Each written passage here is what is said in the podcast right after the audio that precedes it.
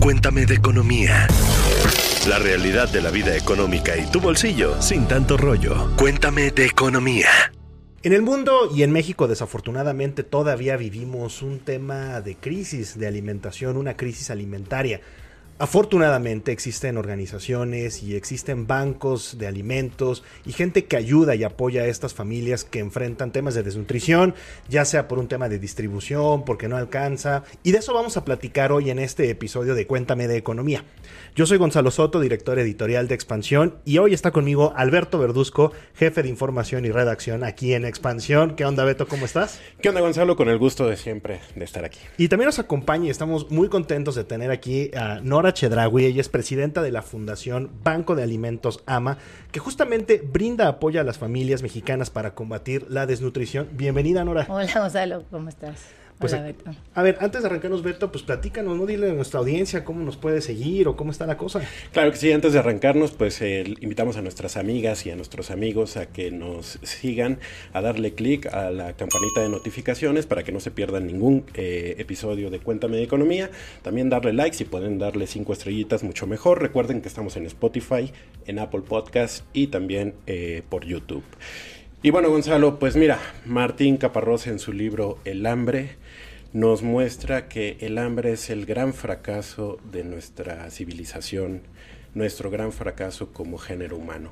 Y mira, para tener un poquito más de perspectiva del problema, el año pasado, en el verano pasado, la ONU dio a conocer el estudio sobre el estado de la seguridad alimentaria y la nutrición en el mundo y datos muy fríos.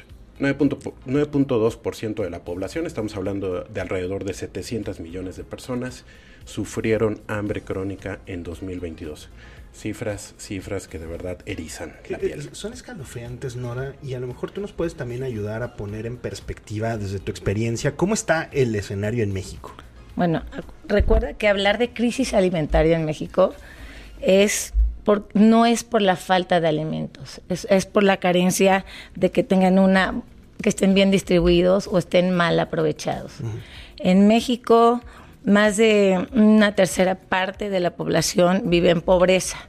No significa que toda esta, que todos ellos tengan, vivan en crisis alimentaria o tengan o tengan esta falta de alimentos. Eh, alrededor de 35 millones más o menos de mexicanos tienen esta inseguridad alimentaria y esto es porque no tienen recursos para ir a, a, a comprar eh, un alimento. Sin embargo, hay mucho alimento que se desperdicia. Entonces, uh -huh. ¿cómo enfrentamos nosotros esto? Y esto es, esto es el propósito por el cual fue creado este banco de alimentos, poder rescatar y llegar a, a, a estas personas que pues que no tienen alimento. Que, que, ahí es justamente donde quiero que partamos, Nora, que nos expliques exactamente qué es un banco de alimentos. Por ejemplo, seguramente nuestra audiencia tiene la misma pregunta que teníamos Beto y yo antes de iniciar este episodio y es, ¿de dónde obtienen lo que distribuyen? ¿Cómo operan? Mira, en México, más o menos alrededor de 30 millones de toneladas son las que se desperdician, ¿no? Que, que podríamos alimentar 8 millones de personas al año con ese alimento. Eh, hay diferentes tipos de, de desperdicio. Eh, acuérdate que en un, en un, producto, en un alimento, es una cadenita, viene desde, desde la industria, uh -huh. distribución y punto de venta. Desde ahí viene el desperdicio, viene muchas veces desde el, la producción. Okay. ¿no? Estas grandes empresas que producen con eh, muchísimo. ¿no? se les se, se, quedan con una, algunos no pasan la calidad para llevarlo al punto de venta, pero sin embargo es está muy apto para el consumo. Entonces, ellos así es una parte que recibimos alimento, otra parte de la central de abastos, otra parte se rescata de tiendas de autoservicio y, y nosotros se los hacemos llegar a estas familias que no tienen como como obtenerlo, tal cual. Aquí, es. aquí, aquí lo que me parece impresionante es que desde el inicio de la cadenita ya tenemos problemas. Así o sea, es. desde el principio, desde la producción misma, eh, estimados por escuchas, ya hay este reto del desperdicio, porque le digo, en los supermercados o en los puntos de venta, pues a veces el consumidor quiere ver el, el producto, ya sabes, rebosante. brilloso, bonito, y recuerda que viene desde una producción, los llevan a una central de abastos, ahí ese es otro problema ahí. La distribución del no del perecedero en la central de abastos tiene que ser inmediata, ¿no? Entonces, ahí es donde también se desperdicia mucho y, y está, porque ya no está bonita, como tú comentaste, Exacto. pero está muy buena para comer, ¿no? Eh, Y que, nos, y que nos ha pasado a todos, Nora, Beto, ¿no? Exactamente. O sea, que vas a tu refri y abres y dices, bueno, esto decía que caducaba antier, pero pues ahí sigue bien, o sea, es algo que se puede es, así es, así es. O por ejemplo, en una tienda de autoservicio, vas y recoges el pan de, de ayer. Ellos ya no pueden vender el pan del día de ayer. Exacto. Pero ¿cuántos días tú tienes el pan en tu casa? ¿Tres? Sí, claro. ¿Cuatro días? Bueno, por lo menos. No, Nora, yo, yo estoy de acuerdo. La, la- la cifra de que poder- con todo ese desperdicio de alimentos se podrían alimentar 8 millones de, de personas me parece impresionante, pues la capacidad que podríamos resolver eh, si, si desde un principio se atacara un origen del, del problema. Y siempre he pensado que este problema, pues no solamente es de falta de voluntad política ni de las empresas, sino también de uno mismo con este tema. O sea, uno tendría que ser más consciente con el tema de los alimentos. Así Pero. Nora, mira, estamos en Cuéntame de Economía y pues por supuesto tenemos que hablar del impacto económico que tiene eh, pues, los bancos de alimento en la sociedad. ¿Qué nos puedes contar? Mira, en resumen te voy a platicar muy rápido la función de un banco de alimentos. No todo el mundo la, los- la conoce. No es recibo acopio de despensas y la doy, no. Un banco de alimentos, como les mencioné antes, rescatamos, ¿no? Eh, desde el primer eslabón. eh, yo todas las mañanas salimos con nuestro, nuestras camionetas y recogemos tiendas de autoservicio, central de abastos, llegamos a una bodega, los voluntarios, que muchos son nuestros beneficiarios, separan qué sirve, qué no sirve. Diario recibimos alrededor de 10 a 15 toneladas de, de alimento, del cual se puede rescatar un 80% más o menos. Y, y ese mismo día se los entregamos a las familias, a nuestros beneficiarios, son 250, 300 familias diarias. Hoy en día eh, estamos alimentando a 6.300 familias. Ahora, del impacto económico que tú me dices, vamos a hablar de los eslabones. En la industria, todo, con estas empresas que hacen con todo esto que se les queda, toda esta merma de productos, de dónde la tiro. Ayudas ambientalmente, porque todo eso sería a un basurero. Eh, y a ellos, pues su costo de, de producción, les podemos ayudar dándoles, si nos donan ese producto, por el valor del producto, un recibo deducible, porque yo soy una, una organización donataria. Luego, si habla- vamos a hablar de las familias a las que ayudamos. Las familias, el, 80, el ahorro que tienen al yo ayudarles con su alimento es eh, 90% en lo que ellos solían gastar en alimento. O sea, 9 de cada 10 pesos, o sea, 9 pesos de ahorro de cada 10 que erogaban antes en alimentos, tú se los estás ahorrando. Yo se los estoy ahorrando Wow. porque por ley yo debo de pedir una cuota de recuperación Ok. del 10%. Entonces, al, este, entonces estas familias ahorran ese 90%. ¿Qué pasa con este dinero? Lo mueven en otro lugar, lo gastan en otra cosa y estás moviendo y hay un impacto en la economía del país, ¿no? Sí, en, lado. en ropa, en entretenimiento, en lo que ellos quieran. Al final es, digamos, un efecto como de derrama. Exactamente. También quiero platicarles que hay otro impacto que es en, en por ejemplo, en dar empleos. Nosotros, eh, los beneficiarios, eh, vienen, ayudan.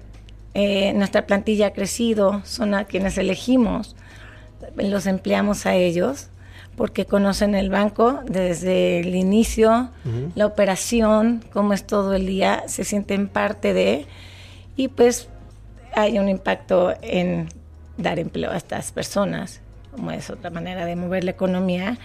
Y pues, pues, ahora todas las organizaciones, si nos juntáramos, estamos, eh, estamos teniendo, dando empleos más o menos un millón de empleos formales en el país. Es, es ya una industria por sí es una industria y, y construimos más o menos el 3% del PIB nacional. Una gran cantidad. Digo, es una cadena, bueno, más bien se convierte en un círculo exactamente, virtuoso. Exactamente. A ver, ahora regresando al, punto eh, económico, Nora, eh, mencionabas ahorita el caso eh, de las 200 a 300 familias diarias que están apoyando. De acuerdo con algunos datos también de esta de tu organización, han podido distribuir 4.651.761 kilos de alimentos. Es un chorro, es un chorro de comida. Aquí platícanos un poco también cómo está organizado, digamos, eh, eh, eh, ahora sí que tu, tu, fundación, cómo, cómo es, digamos, la operación en el día a día. Ya nos mencionaste un poco de la entrega, pero digamos, ¿cómo, lo, cómo lo están haciendo para lograr estas cantidades? Ok, mira, primero, todos los días, todas las mañanas salen a recoger, como les comenté antes, tiendas de autoservicio, central de abastos y algunas otras Em, em, empresas que nos donan y, son unas fijas, unas no fijas. ¿no? También recibimos donativos de empresas, como les comenté, desde viene desde la producción, también recibimos de donativos. Eh, nosotros tenemos este, este modelo, ya que para que sea integral, eh, bueno, llegan a esto, lo distribuyen, vienen por ellos las familias y las que están en comunidades mucho más lejanas a donde nosotros estamos, nosotros vamos hacia ellos, diario. Diario se hace este, este procedimiento. También está este modelo en que donde nosotros integramos al producto no perecedero. Y ahí es donde completamos una despensa para que no solo lleven su verdura, fruta, pan, sino que les completemos con una despensa. Ahora, nuestras despensas no siempre llevan el mismo alimento porque yo, nosotros damos lo que recibimos, ¿no? Y también hay otro modelo que hacemos alianzas con fundaciones de empresas. A eso quería llegar, porque no nada más de los donativos de, digamos, Beto y yo podemos ir y donar, pero en realidad esto a estas escalas se requiere de aliados más grandes. Hay aliados grandes y hay empresas que tienen su fundación y ellos quieren hacer llegar a sus empleados o, a, ellos dicen yo apoyo a los niños con cáncer. Entonces, por favor, ¿podrías tú ayudarme a hacerles llegar una despensa? Por todo este año hacemos un plan, nos dan los recursos, nosotros con esos recursos compramos o complementamos esta despensa para que sea una despensa básica, real, y se los hacemos llegar. Hemos hecho estas alianzas, hemos estado con estos proyectos ya en dos estados de la República, no solo en el Estado de México, pero esto, esto sale de la operación diaria. Es, es, un, es, un, tema especial y recibimos y apoyamos y también apoyamos a organizaciones con el alimento, no solo a las comunidades y a las familias, sino también llevamos a, asilos, también les hacemos llegar alimento mensual y lo que más se pueda y ir ayudando y ayudando, ayudando. Y entre más unamos y más se sumen al equipo, creo que podemos lograr mover economías, ayudar al ambiente, ayudar a la familia y a que haya mucho menos desperdicio cuando hay tanta hambre. Justo, Nora, te quería preguntar cómo hacen funcionar la maquinaria y hasta dónde, digamos, tienen la capacidad de llegar. Ahorita comentaste que dos entidades, pero no sé si hay planes de, expandir justo por, digamos, eh, la necesidad. La necesidad, por lo grande que es, digamos, el número de personas que están en esta situación de, necesidad. Eh, y, bueno, pues ¿cómo le, cómo le van a hacer pues para expandirse, cuáles son los planes. Pues mira, eh, en AMA, que así, le llamamos AMA, que tiene un fondo muy bonito, este, eh, nosotros por lo general siempre recibimos donaciones en especie por estos fenómenos que últimamente ha, habido en los últimos 10 años, desde el terremoto, eh, la pandemia, se perdieron muchos empleos y hemos ahora el, caso de Acapulco, que ahorita por esto estamos enfocados ahorita en esto, pues los costos, la, necesidad crece, eh, los costos crecen, la operación crece y yo tengo la necesidad de crecer porque quiero ayudar a más, pero me hacen falta recursos económicos, entonces Ahí tenemos un plan para el año que entra, para crecer la plantilla, dar más empleos, llegar a más familias y poder ayudar a mucho más cada año. Y es que desgraciadamente, Nora, creo que este ejemplo que tenemos de Acapulco lo vamos a ver muy frecuentemente en otras entidades del mismo Acapulco, o sea, con todos estos fenómenos climáticos. Y son fenómenos que no los resuelves en un mes o dos. La construcción de Acapulco va a llevar tiempo, ¿no? Porque ayude en noviembre, digo, ya, ya acabé de ayudar, ¿no? Sí, sí, se nos olvidó para febrero. No se nos olvide, pues solemos olvidar y eso es lo que no hay que olvidar, ¿no? Que es un, es un tienes que tenderles la mano por un largo plazo. Y bueno, Nora, una cosa positiva, digamos, de Cuéntame de Economía es que la verdad tenemos unos podescuchas, una audiencia que es bien generosa cuando se lo propone y seguramente van a tener un montón de preguntas acerca de cómo pueden sumarse a, esta causa, cómo pueden involucrarse con AMA y con los bancos de alimentos. Bueno, eh, si tú te metes a nuestra página web puedes hacer un donativo pero también hemos creado el equipo AMA un, un evento, desarrollado un evento donde vas a ir a escuchar y a recibir y enriquecerte de una buena conferencia, de una buena plática. Alrededor de esto sumamos una venta de diseñadoras que se quieren sumar ayudar a esta causa. Todo el mundo está muy dispuesto. Y se han sumado eh, diseñadores internacionales, latinos sobre todo, la mayoría. Entonces me encanta ver cómo, cómo estas participantes en el evento se sumaron a recaudar fondos, aunque no sea ni siquiera para su país. También es una manera de ayudar a ellos o a otros a darse a conocer como estas marcas emergentes. Y quiero que el que vaya a este espacio no vaya de simple voy, toma mi dinero o voy, compro y te estoy ayudando, sino que salga enriquecido de ahí. Y salga con una conciencia de todo lo que pasa a nuestro alrededor, que es de lo que platicamos ahorita un poco, que poco sabemos estas cifras o, o poco sabemos que no hay falta de alimentos, el problema es que está mal aprovechado. Entonces, este es un espacio que me gustaría que todos se sumaran y invitarlos porque lleva un mensaje de, de, unión, de unir fuerzas, de todos nos ayudamos y salir enriquecido de ahí, ¿no? De acuerdo. Yo creo que les vamos a dejar aquí a nuestros podescuchas en la descripción del episodio, eh, tanto en audio como en video, el sitio web de la Fundación de Nora y también la información o el sitio web para la información del evento.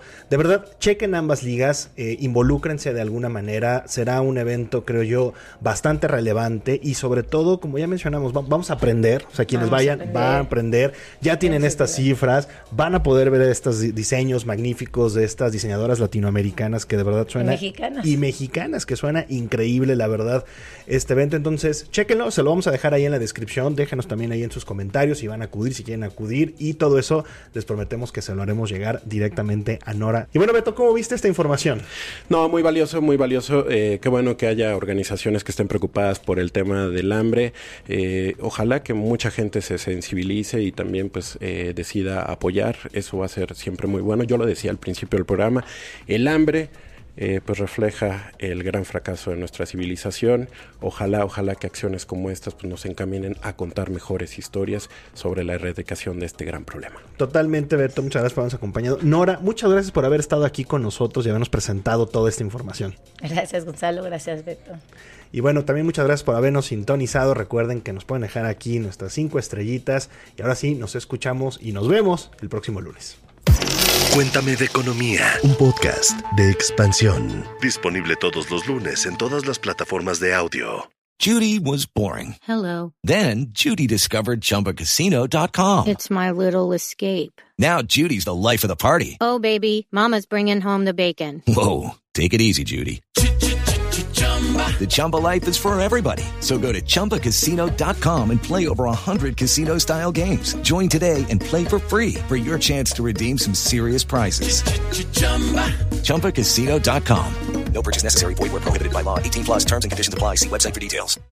With the McDonald's app, you can get your favorite thing delivered to your door.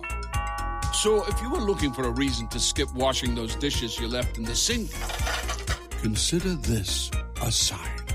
Ba-da-ba-ba-ba. Right now, get $0 delivery fee with any purchase of $15 or more, only in the app. at participating McDonald's. Minimum purchase excludes tax and service fees. Delivery prices may be higher than in restaurants. Other fees may apply, not valid with any other offer, discount, or coupon.